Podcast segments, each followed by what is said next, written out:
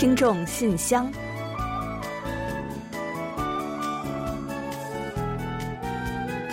分享最新动态，聆听您的心声。听众朋友们好，我是李璐，欢迎您收听《听众信箱》节目。听众朋友大家好，我是婉玲，非常高兴呢，又时隔一周准时跟大家相会在这里了。在经过了漫长的雨季、台风和短暂的酷暑之后啊，韩国呢仿佛一下子进入了初秋了。最近几天呢，天高云淡，温度爽朗，非常的宜人，完全是一派秋天的气息啊。嗯，是啊，其实我们家呢也是从昼夜开空调的模式呢，一下子就变成了空调和电扇都成了闲置。哎，这连过渡都没有。哎，别说是空调和电扇了，连我自己都有点不适应了。而且呢，据天气预报说啊，下周呢全全国的日均气温呢，还要进一步跌到二十度左右。看来啊，这是要大踏步入秋了。嗯，当然了，夏天的余温呢，也不会说散就散啊。气温呢，预计多少还会有一点反复。而且呢，韩国今夏正式热起来的时间比较晚，影响呢也会有些延后。九月温度啊，估计要略高于往年了。但是呢，进入十一月啊，将出现大幅的降温。深秋甚至是初冬呢，也将随之来临了。嗯，而且呢，不知道大家是不是清楚啊？这个秋天呢，也是台风的高发季，所以呢，预计在第十号台风海神之后呢，还会再有一场台风会影响到韩半岛。已经接连有三场台风影响韩半岛和中国东北地区了啊，造成了不小的破坏，还是不能掉以轻心。另外呢，秋天呢，当然不能少了红叶这个象征嘛。预计呢，今年的红叶呢，最早将在九月三十日开始现身雪月山，然后呢，中部地区下月十一到十八日。南部地区是十五到二十七日，也就可以看到了。嗯，另外呢，红叶占比达百分之八十，也就是所谓的这个枫叶的鼎盛期呢，也将分别出现在下月的二十八日前后。那南部地区呢，是在下月二十九日到十一月十三日之间出现。那我们是不是可以期待一下喽？嗯，希望到时候呢，疫情也过去了，可以好好的去欣赏下红叶。好了，那接下来呢，就让我们一起来打开今天的听众信箱，看看还有哪些内容要和大家一起分享。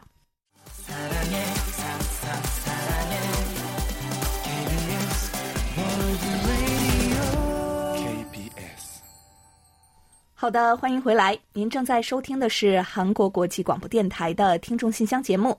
首先呢，我们来为您预报一下今天节目都将为大家安排播出哪些内容。嗯，本期节目呢，我们仍将为大家准备韩广动态、来信选读和生日祝福等几个小栏目。在生日祝福环节中呢，我们要为大家介绍一段由流畅听友提供的人生感言，然后呢，会为过生日的朋友们送上一首韩文歌曲作为生日的祝福。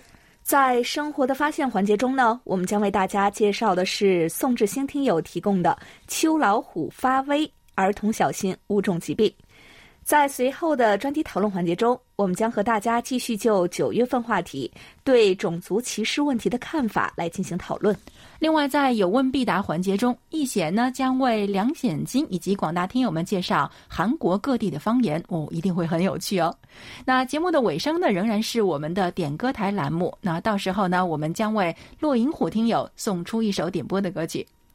好了，节目呢我们就先预告到这里，欢迎大家继续收听。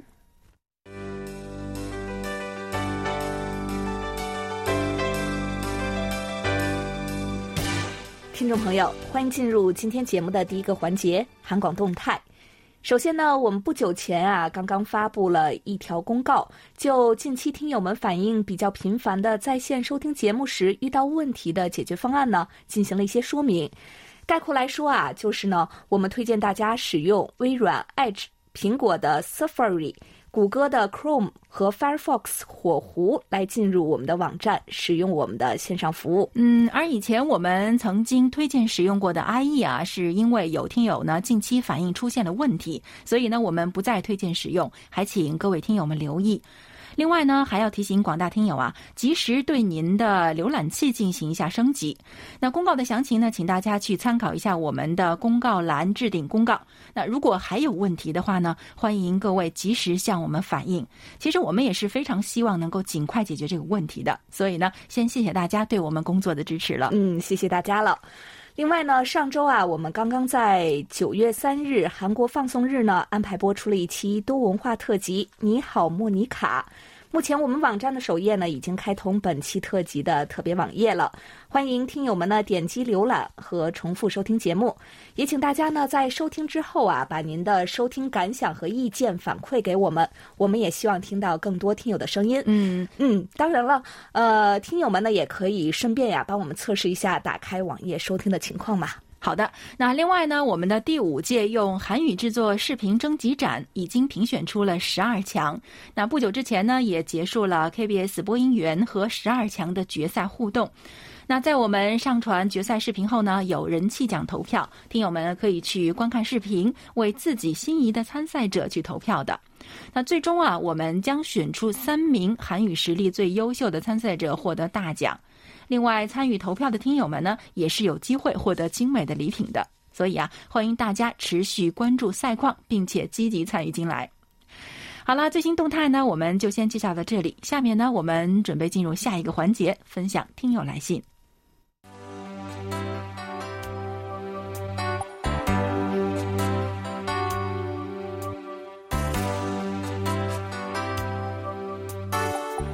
众朋友，这里是来信选读时间。在分享听友们的来信之前呢，我们还是要提醒大家，别忘了在我们稍后的点歌台环节中收听我们播报的联系方式。嗯，另外呢，还要在这里提醒啊，给我们发送电邮的听友们，来信的时候呢，请一定注明您的真实姓名、详细的联系方式和听友 ID 编号，那以便我们登记和进一步与您取得联系。好了，接下来呢，我们就马上来分享一下今天的第一封来信吧。好的，今天的第一封来信呢，来自山东的梁显金听友，他说：“尊敬的韩国国际广播电台中国语组工作人员，你们好；听众信箱的李璐、婉玲，你们好。近期收听柜台新闻时得知，韩国疫情出现反弹，非常为你们担心。政府要求全民佩戴口罩，保持距离。”那段时间，我在半年前也经历过，非常不好受。特别是平常本就不喜欢戴口罩的人，到了夏天，汗水附在一次性口罩上，然后贴在脸上的感觉也确实不好受。之前看到网上有一种可以把一次性口罩支起来的支架，应该会有一些用处。总之，希望韩国能够尽快战胜疫情，时刻与人之间保持适当的距离，重返正常的生活。好的，谢谢梁显金听友的小提醒啊。呃，那等做完本期节目呢，我也要去上网去搜一搜这种口罩支架啊。呃，经过这次的疫情呢，我们周围啊又出现了不少新鲜实用的小玩意儿了，真是没有买不到的，只有想不到的啊。要为人类的智慧点个赞。有了这样的大智慧呢，我想战胜疫情应该也是早晚的事儿吧。最近呢，韩国的疫情呢确实有一些反复。不过呀，好在经过政府和民众的共同努力，防疫战役这几天呢，肉眼可见的取得了一些成果。但是呢，也绝对不能在此时掉以轻心。直到病毒被完全控制的那一天啊，我们仍然要做好所有的防疫措施，尤其呢是要戴好口罩。梁显金听友呢还在信中说：“再来聊一点轻松的话题吧。”八月八号，柜台播出特别节目《韩广中文广播五十九周岁生日祝福》。为了记录下这期特别节目，我在当晚七点十分就准备好了设备：录音机、收音机、外接天线，为的就是保存下这期特别的节目。在这期节目里，听听友们发来的祝贺信件，我才了解到，之前节目里经常听到那些熟悉的听众名字，都有二十年到三十年的听龄了。还有收听四十多年的老听友，我几乎作为一个新人，心里感到的只有仰慕。看来我还要努力呀。前一段时间公司太忙了，只能抽时间练习了一下箫，结果呢，效果自己还是不满意。但是时间紧迫，只能先这样发过去了。节目播出那天，心里很忐忑，没想到柜台特意用那首《长相思》来结束整个特别节目，心里特别激动。我想接下去的日子一定要努力练习洞箫，争取明年拿出更好的曲子来参加柜台的中文广播六十周年台庆活动。当听到获奖名单时，我既惊喜又惭愧。惊喜的是自己获得了金奖，惭愧的是自己与那些收听多年的老听友相比，自己实在是受之不起。也感谢韩广，是你们制作的精彩节目吸引住了我。祝愿韩广节目越办越好。好的，谢谢梁显金听友。那这次的生日庆典啊，您呢真的是带给了我们太多的惊喜了，所以呢，这个荣誉呢，您是当之无愧的啊。在这里呢，也要再一次的感谢您，在百忙之中呢，仍然抽出时间为我们，又是录制视频，又是发来贺信的，一次一次的带给我们了很多感动，也带来了赞叹。我们的听友呢，真的是个个揣宝啊，时不时呢就让我们大呼一下意外。不过呢，有点遗憾的是呢，时间关系，您这次发来的作品啊，没能完整的在节目中播出。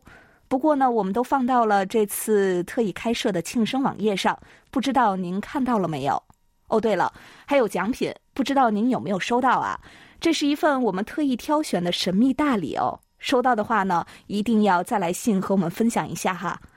时间呢，真的太快了，一转眼呢，我们已经是五十九岁零一个月了。新听友呢，慢慢的也都在变成我们的老朋友，老朋友们呢，在变成我们的至交了。这一路上有大家的陪伴，我们是多么的幸福啊！也期待着明年六十周岁的时候呢，我们大家再聚在一起。好好诉说彼此间的故事，当然了，也特别期待梁显金听友的新曲子，不知道又会带给我们怎样的惊喜和感动，我们等着您。另外呢，梁显金听友啊还在信尾说，最后呢，我有一个比较小众问题想问一下：中国现在通用普通话，但除了普通话，还有各地的方言，我这就属于北方方言的交辽官话，此外还有吴语、粤语、闽南语、赣语等方言。近几年，由于普通话的大力推行，各地的方言出现了衰退迹象。由于方言是一种乡音，它能最直接、迅速拉近同乡人的距离，增进亲切感。此外，各地的方言也或多或少保留着本地区的独特文化和内涵。有些话语也只能用方言才能表达出来。少小离家老大回，乡音未改鬓毛衰。近几年，各地政府也开始保护本地的方言，形成方言与普通话并存的场面。好的，梁显金听友呢，呃，至于韩国方言的这个问题啊，稍后呢，我们也会请易贤在有问必答环节中来替您作答，敬请期待吧。好，再次感谢梁显金听友。嗯，好的，感谢梁显金听友的来信。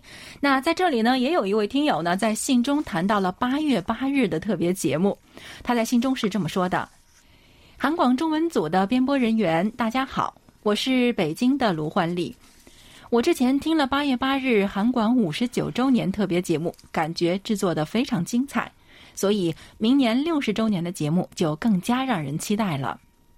嗯，没错。那很多听友啊，在听过我们的五十九周年的特别节目之后啊，就纷纷写信来，就好像刚才的梁显金听友一样啊，那表示说是非常非常期待明年六十周年的特辑。那这其实呢，也让我们感到了一些些的小压力。嗯，不过呢，压力呢就是动力嘛。其实这一次五十九周年的节目啊，之所以能够做得如此的充实和丰满啊，我觉得完全是仰仗各位听友的大力支持。那可以说这期节目呢是大家一起制作的，所以呢，明年的六十周年呢，只要大家都像今年一样踊跃的参与的话，那我们啊肯定能制作出一期更棒的节目。想必各位听友呢也跟我们一样有这个信心吧。另外呢，卢焕丽听友在这次信中啊，还为我们送上了一道美味。他说：“民以食为天，中国人自古以来就对吃很讲究，特别是在盛夏时期，走进夜市，满眼都是各种烧鱼，还有龙虾等风味小吃，烟火气很浓。但如今的街头小吃呢，却再也吃不出小时候的那种野味了。记得那时候，暑期刚开始，正值农历六月份。”是乡下青黄不接的时候，也叫清水六月。正是因为生活的清苦，吃就成了我们整天活动的主题。盛夏酷暑，骄阳似火，知了在树上撕心裂肺的叫着，遍布在田间地头的沟渠水塘里也是流水潺潺。有水就有鱼虾，于是每天早晨吃过饭，我们几个小伙伴就相约带着网兜、铁锹和脸盆等工具，直奔田野去抓鱼摸虾。我们常常会把一条水沟的上游的水堵住，然后在下游拦上网，等水流慢慢变小了，水沟里的鲶鱼、黑鱼、还有鲫鱼、铲条鱼等就开始在水里穿来跳去的闹腾起来。这时候，我们兴奋的像水猴子一样，用手或者是网把鱼儿抓起来，放到水桶里。等到晌午时，我们再把战利品分了。中午呢，母亲就把新鲜的杂花鱼洗净，然后拌上面粉，放到油锅里糠成金黄色，然后呢，再放上调料，加水煮，在锅沿上再敷上死面巴，也叫老鳖溜和盐。就成了地道的纯野生美食——地锅柴火鱼，味道鲜美无比。当年经常抓鱼摸虾的水渠沟塘虽然还在，但是啊，大多数呢因为常年失修，已经失去了储水功能。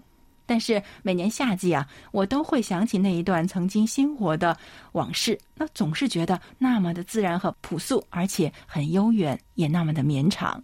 嗯。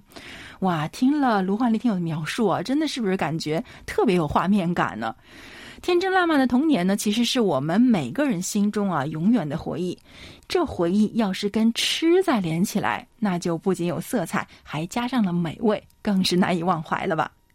虽然其实我自己从来没有在田间沟渠去抓过鱼，但是听了卢焕丽听友的回忆呢，还真想去感受一下呢。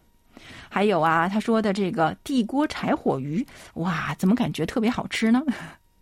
虽然年代已久，物是人非，但是啊，就像卢焕丽听友说的，每到夏天，这段鲜活的往事就会重现，这就是回忆的魅力吧。所以我就想啊，其实呢，我们因为韩广的节目相聚在一起，那期间发生的点点滴滴呢，今后也都会成为回忆。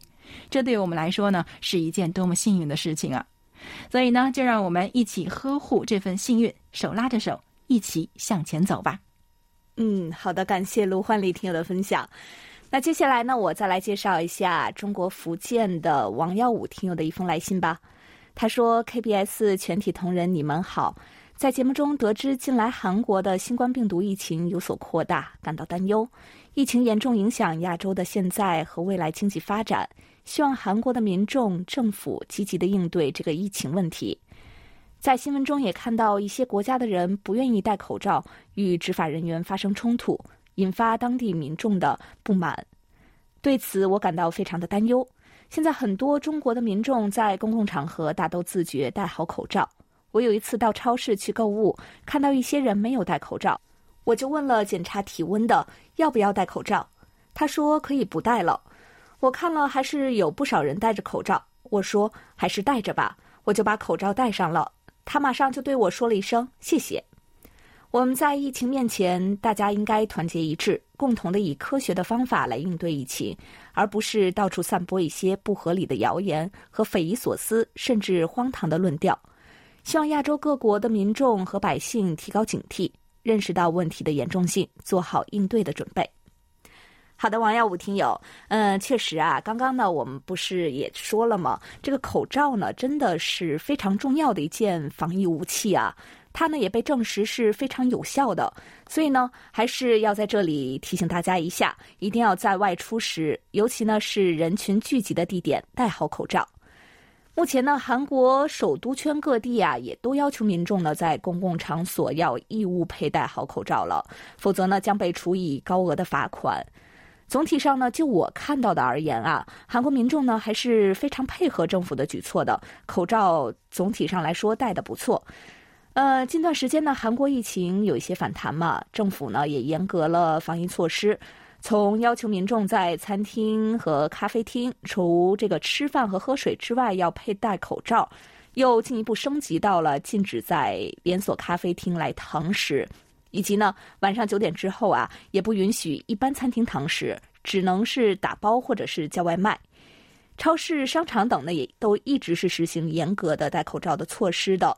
呃，我自己经常去的一家超市呢，每一次呀，也都发现有好几名专门人员在负责检查顾客戴口罩的这个情况，并及时呢提醒，包括比如说这个口罩无意识的下滑到鼻翼下的这样的顾客呢，要戴好口罩。到餐厅去吃饭的时候呀，也都是要求登记这个客人的信息，以便呢出现问题时啊，及时的进行追踪。当然了，政府的这个政策有了，措施有了，关键呢还是我们每一个人的配合和执行。这不仅是为了整个社会的防疫啊，更是关系到我们每个个人和家庭的安危。所以呢，即使有这个小小的不便，也让我们克服一下。只有这样呢，才能尽早摆脱这些不便，重回我们正常的日常生活。您说对吧？好，再次感谢王耀武听友，也请您呢多保重身体。好的，谢谢王武听友的来信啊，您的深思呢也给我们带来了不少的启发。那接下来的这封信呢，来自四川，是梅林听友写来的。KBS 听众信箱节目，李璐、婉玲以及汉斌，你们好。新冠疫情世界爆发，气候问题愈加严重，国际局势长期动荡。二零二零年对于世界上任何一个国家来说，都是充满挑战的一年。韩国作为与中国一衣带水的东亚国家，不论是地理、经济或者是文化，都有一定的相关性。两者遇到的麻烦事也颇为相似。二零二零年都是涝疫，也就是洪涝灾害、新冠疫情结合的问题。从六月底持续到八月初的雨季，让韩国的河流、湖泊的水位持续上升，最终漫过河岸，堤坝酿成了洪水，造成韩国人员伤亡和财产的损失。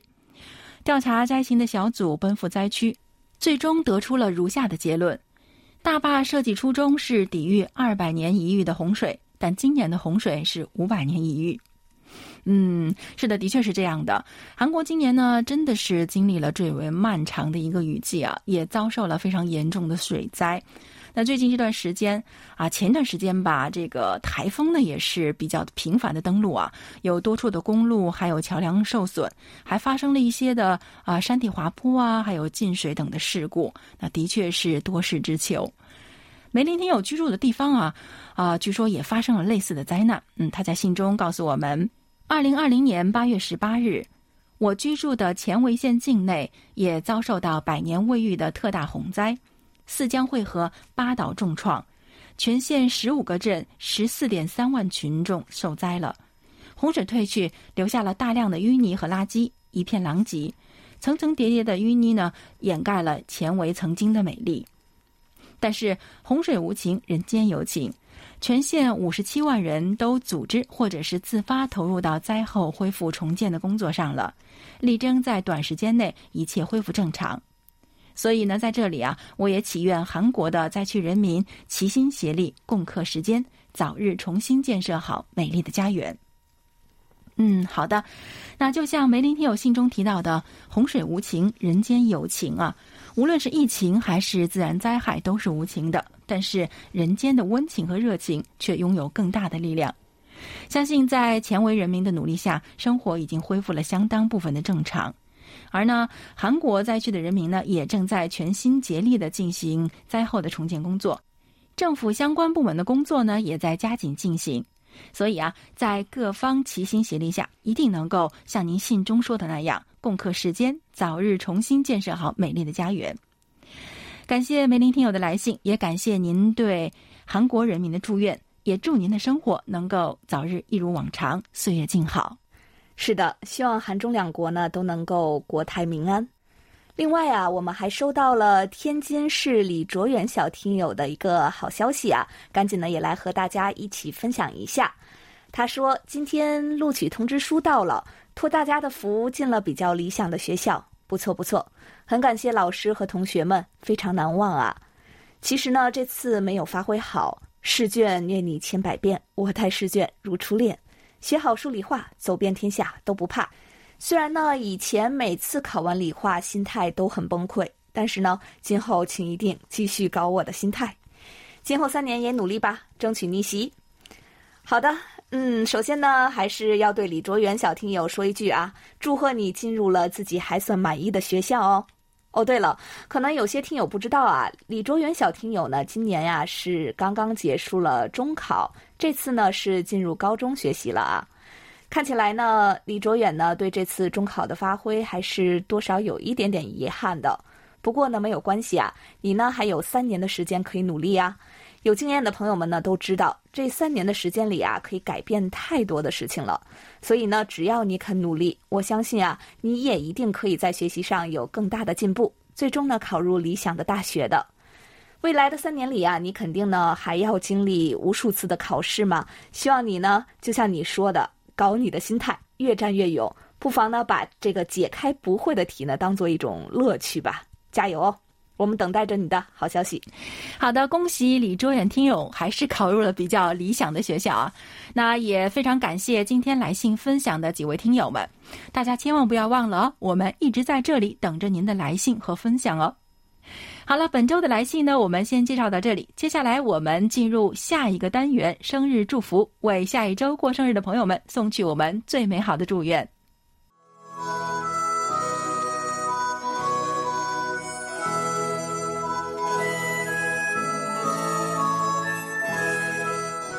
每个生命都是独特且美丽的，组合在一起，共同谱写出了一曲婉转动听的生命之歌。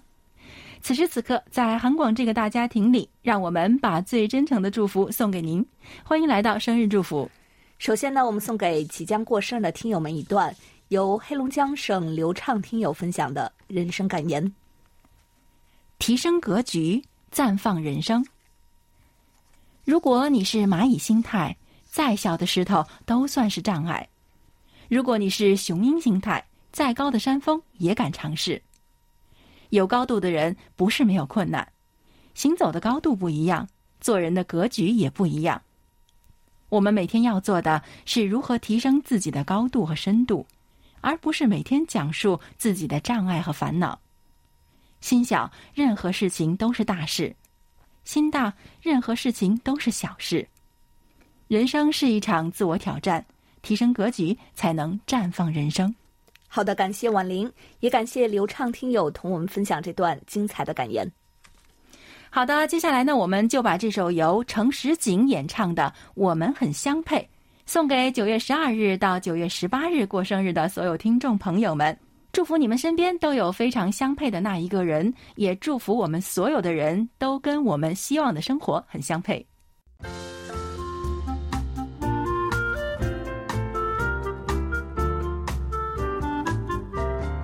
生活中的点滴值得发现，生活中的小精彩无处不在。让我们做您的小助手，带您去了解生活中那些您不熟识的小窍门、小秘诀，给您的日常多一点温馨的提示。欢迎大家进入生活的发现。立秋之后呢，仍然有秋老虎频频发威。天气转凉的过渡期呢，疾病多发，尤其是身体的抵抗力比较弱的儿童呢，也就更容易生病了。所以呢，一定要预防以下五种秋季常见疾病。今天呢，我们就通过介绍宋志兴听友提供的有关内容，提醒孩子和家长们多多注意。嗯，首先呢，当然就是最常见的感冒了。那秋季呢，天气一般总是变化无常，而且呢，昼夜的温差大，孩子们的身体抵抗能力呢就比较低下，所以呢，就更容易感冒了。因此啊，要根据天气的变化，及时的去增减衣物。保证充足的睡眠，而且呢还要多喝水，多吃清淡的食物。这样的话呢，可以帮助孩子们提高免疫力，预防感冒。嗯，没错，尤其呢是最近这样的敏感时期啊，呃，感冒和这个新冠真的是有的时候傻傻分不清楚啊，可不是吗？还是要多尽量的避免前往医院。所以呢，平时生活中啊，就从细节上面多多注意一些吧。第二呢是腹泻啊，进入秋季之后呢，人体的消化功能逐渐下降，肠道的抗病能力也会减弱，即引发消化系统的疾病腹泻。所以呢，家长啊要注意平时家庭中的饮食卫生，让孩子呀少吃一些生冷的食物，同时呢还要注意勤洗手和保持个人卫生。嗯，没错，勤洗手真的是非常重要。那第三个呢就是气管炎。秋季多变的气候呢，容易使这个呼吸道黏膜不断的受到刺激，那抵抗力减弱。那这个时候，如果吸入烟尘或者是花粉等刺激性的物质的话呢，儿童呢就很容易引起支气管感染。所以呢，家长啊，应该尽量的是少带儿童去一些人多还有空气不好的公共场所。嗯，在换季期呢，要特别注意保护好气管。第四呢，是乙型脑炎。乙型脑炎呢，多发在夏秋两季，且以儿童发病率是最高。其主要通过蚊子传播，而秋老虎来袭之后呢，蚊子逐渐多了，增加了儿童发病的风险和几率。此时呢，要提高防病意识，防止蚊子叮咬。没错，别看是秋天啊，还是不能大意啊。那最后一个呢，就是过敏性皮炎了。秋季的空气中所含动物皮屑还有这个花粉啊，灰尘量会大大增加。儿童对于过敏的抵抗力呢还是比较弱的，所以呢就比较容易发生过敏性的皮炎。家长们要为孩子呢提供一个干净卫生的生活环境，让孩子呢尽量去远离这些过敏源。嗯，皮炎呢真的是很恼人啊，所以呢家长朋友们要帮小孩子们多注意一些了。好了，我们的小提醒呢就介绍到这里吧，也请家长和孩子们呢多注意保护身体健康，平安度过秋冬季节。那以上就是我们在今天生活的发现栏目中介绍的内容了。在此呢，也特别感谢宋志兴听友的精彩分享。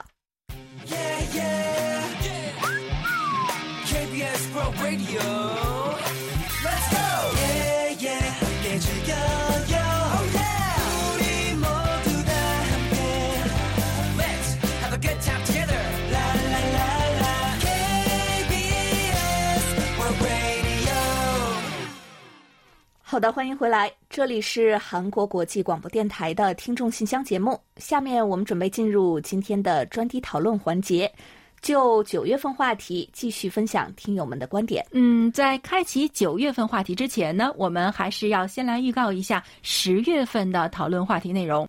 十月份的讨论话题是：您认为从什么时候开始对孩子进行经济和理财观念引导是比较合适的？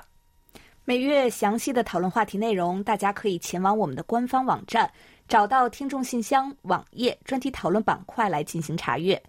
目前呀，我们仍在面向广大听友征集九月份话题的讨论，欢迎大家呢尽快将您的观点发来，同更多的听友呢一起探讨。参与的听友啊，也将有机会获得一份精美的礼品。嗯，欢迎各位听友畅所欲言。那接下来呢，我们也再来介绍一下本月的话题。近期种族歧视问题呢，以及其引发的冲突呢，在全球范围内是不断的发酵。所以呢，请您谈谈对相关问题的看法。好，那接下来呢，我们就一起来分享一下听友的观点吧。好的，今天我们要跟大家分享的是天津市王丽听友的观点。种族歧视是人类社会由来已久的顽疾，在科技进步、经济繁荣、文化发达的地球村时代。这一问题仍旧根深蒂固，困扰着爱好和平、渴望世界和谐美满的人们。每个人，不论是民族、种族、信仰和经济地位，都是平等的。我们都是怀着这样的信念融入社会，走上人生之路的。但是，现实并非都如人们所愿。出于狭隘的一己私利，因为扭曲偏执的价值观，或者是被别有用心的煽动所裹挟。总是有若干群体在制造对立、制造矛盾，甚至发起各种形式的仇恨和攻击。消除种族歧视是所有人的美好愿望，但这不可能是一朝一夕之功。首先，需要切实增进不同文明之间的理解和互信。文明间对话的倡议提出了多年，至今还没有在世界范围内被付诸实践。某些国家、地区和民族之间。依旧存在着误解和隔膜，只有彼此互谅互让，抛弃傲慢和成见，才能相向而行，缩小认识上的差距。第二，在每个国家内部和世界范围内，都需要优先帮助欠发达地区，努力发展文化教育事业，促进基础设施的建设，消除贫困落后，这是告别愚昧的重要条件。非洲某些国家长期内战。根本原因是争夺经济利益引发的不同种族之间的仇恨。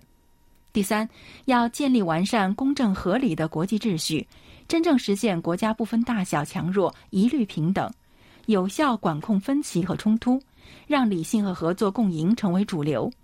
只有非理性失去生存的土壤，我们才会看到消除种族歧视的曙光。好，以上呢就是王丽听友关于本月专题讨论的看法。好的，感谢王丽听友的分享。专题讨论呢就先介绍到这里，也期待更多听友呢将您的观点尽快的发给我们。好，那接下来呢我们就准备进入下一个环节吧。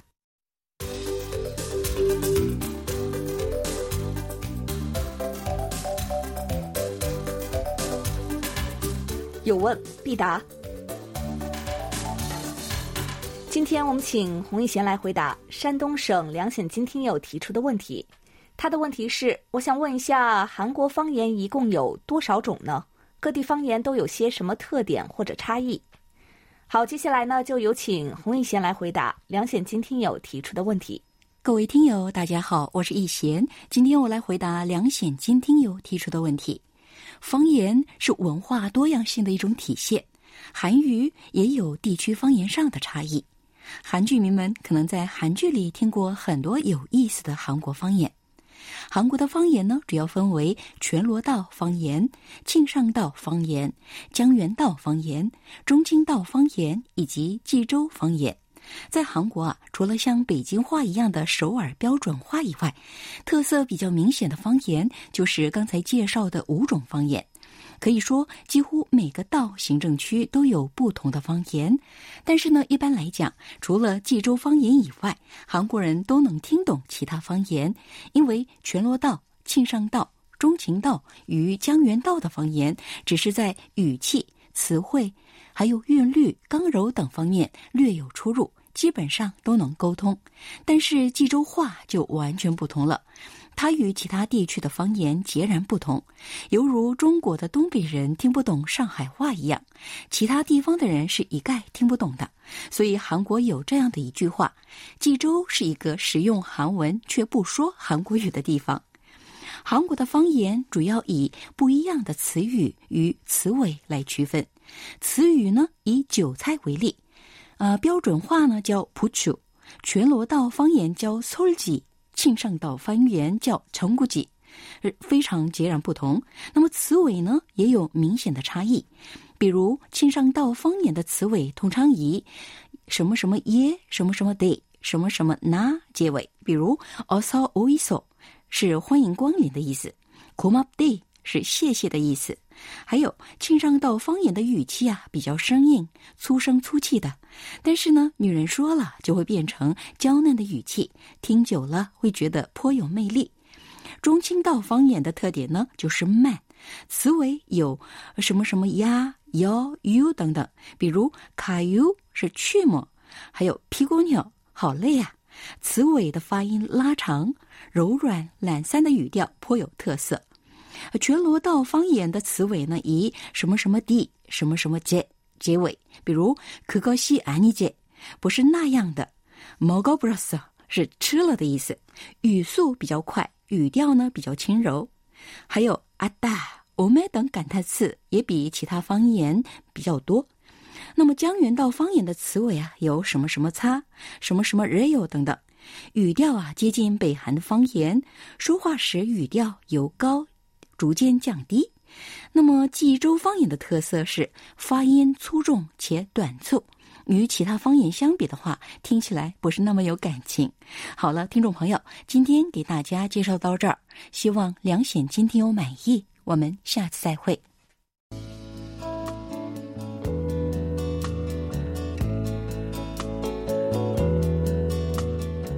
节目最后是点歌台栏目。陕西省的骆银虎听友呢，此前给我们来信说，想点播一首韩国歌曲《宁静的晨曦之国》，给中国语组全体同仁和广大听友们收听，祝福贵国人民最终能够赢取抗击疫情的胜利，祝福大家健康、快乐、幸福。嗯，好的，非常感谢骆银虎听友为我们点歌，并且加油啊！稍后呢，我们就跟大家一起来欣赏这首歌。那不过呢，在播放歌曲之前呢，我们还是老规矩，先来揭晓本期节目的获奖名单。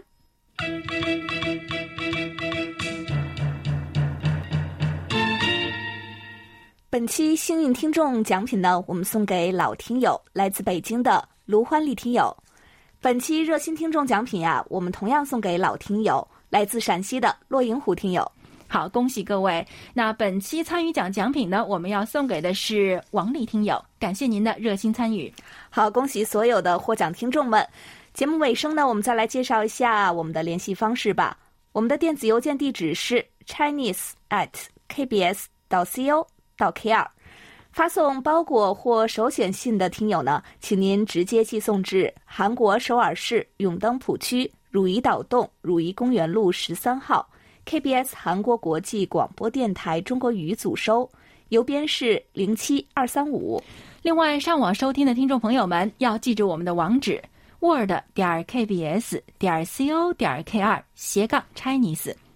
你也可以在应用市场去下载我们的 APP KBS World Radio On Air 和 KBS World Radio Mobile，利用手机或者是平板电脑来收听我们的各档节目，会更方便哦。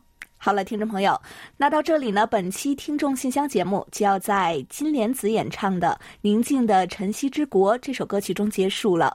非常感谢大家将近一个小时的陪伴。同时呢，更要感谢参与今天节目的所有的听众朋友们。嗯，当然呢，也欢迎大家呢继续给予我们鼓励与支持，多来信，多提宝贵的意见和建议。好了，到这里，我们韩国国际广播电台一个小时的中国语节目呢，也就全部播送完了。主持人婉玲和李璐在韩国首尔，祝大家周末快乐。我们下周再会。